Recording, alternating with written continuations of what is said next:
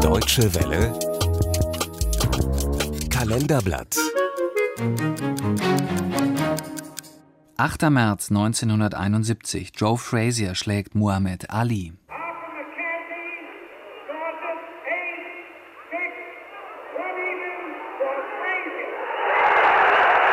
Aha, das erste Urteil des Ringrichters 8-6-1 für Fraser.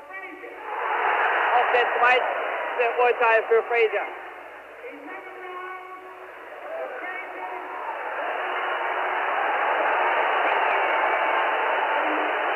Joe Frazier bleibt Weltmeister und Cassius Clay muss nach vier Jahren endlich einsehen, dass er einen besseren Gegner gefunden hat. Vier bittere Jahre waren es gewesen, in denen Cassius Clay oder Muhammad Ali, wie er sich seit seinem Übertritt zum Islam nannte, um seine beste Zeit als Boxer gebracht worden war. Aus religiösen Gründen, aber auch weil er so wörtlich nichts gegen den Vietcong habe, hatte Ali 1966 den Militärdienst verweigert und war dafür zu fünf Jahren Gefängnis verurteilt worden. Er blieb zwar gegen Kaution frei, verlor aber seinen Weltmeistertitel im Schwergewicht und seine Boxlizenz. Erst Ende 1970 durfte er wieder in den Ring steigen. Mit zwei Knockouts meldete sich der wohl beste Boxer des 20. Jahrhunderts eindrucksvoll zurück.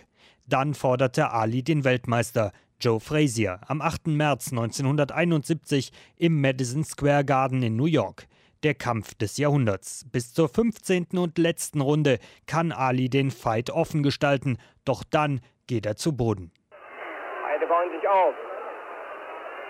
Clay. Und da ist Clay am Boden.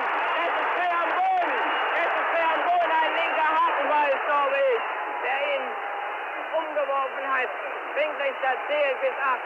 Denn hier muss er bis acht gezählt werden. Vielleicht wendet sich jetzt das Blatt.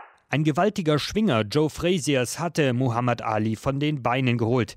Damit war auch dem 28-Jährigen selbst klar, dass er erstmals in seiner Profikarriere den Ring als Verlierer verlassen würde. Was mich anbelangt, so war ich davon überzeugt, dass ich nach Punkten vorn lag, bis ich in der 15. Runde zu Boden ging, denn ich landete viel mehr Schläge als Frazier. Aber ich will jetzt nicht protestieren. Ich will Joe Frazier seinen Sieg nicht absprechen. Er ist ein ausgezeichneter Fighter und der härteste Puncher, auf den ich je traf. Noch lange nach dem Kampf warteten draußen Hunderte von Ali-Fans auf ihren Helden. Viele weinten. Muhammad Ali war längst mehr als nur ein Profiboxer. Er war ein Mythos. Ich flattere wie ein Schmetterling und steche wie eine Biene. So beschrieb der 1,91 Meter große und 95 Kilogramm schwere Modellathlet seinen unnachahmlichen Stil. Er tanzte leichtfüßig durch den Ring, den Ali-Shuffle. Auch Weltmeister Joe Frazier war trotz seines einstimmigen Punktsiegs vom Auftritt seines Gegners beeindruckt. Ich nenne ihn jetzt Muhammad Ali. Ich glaube, er hat es verdient. Er hat über die Jahre hin immer gesagt, er würde jeden verprügeln, der ihn Cassius Clay nennt. Deswegen habe ich ihn bisher Cassius Clay genannt. Aber jetzt gebe ich ihm die Ehre und nenne ihn Muhammad Ali. Glauben Sie mir, er ist der größte Boxer, denn ich habe von meinem linken Haken Mauern zusammenbrechen sehen. Ich will ihm gerne einen Rückkampf geben. Muhammad Ali sann auf Revanche. Kurz nach der Niederlage gegen Frazier in New York hatte er sich bereits seine neue Taktik zurechtgelegt. Wenn es zu einem Rückkampf kommen sollte, werde ich beweglicher sein und mehr tänzeln. Ich habe nämlich gemerkt, dass er auch ermüdet. Wenn ich richtig trainiere, werde ich 15 Runden lang durchtänzeln können. Aber sollte er wirklich auch beim nächsten Mal gewinnen, dann muss ich ihm und der Welt sagen, du bist der Größte.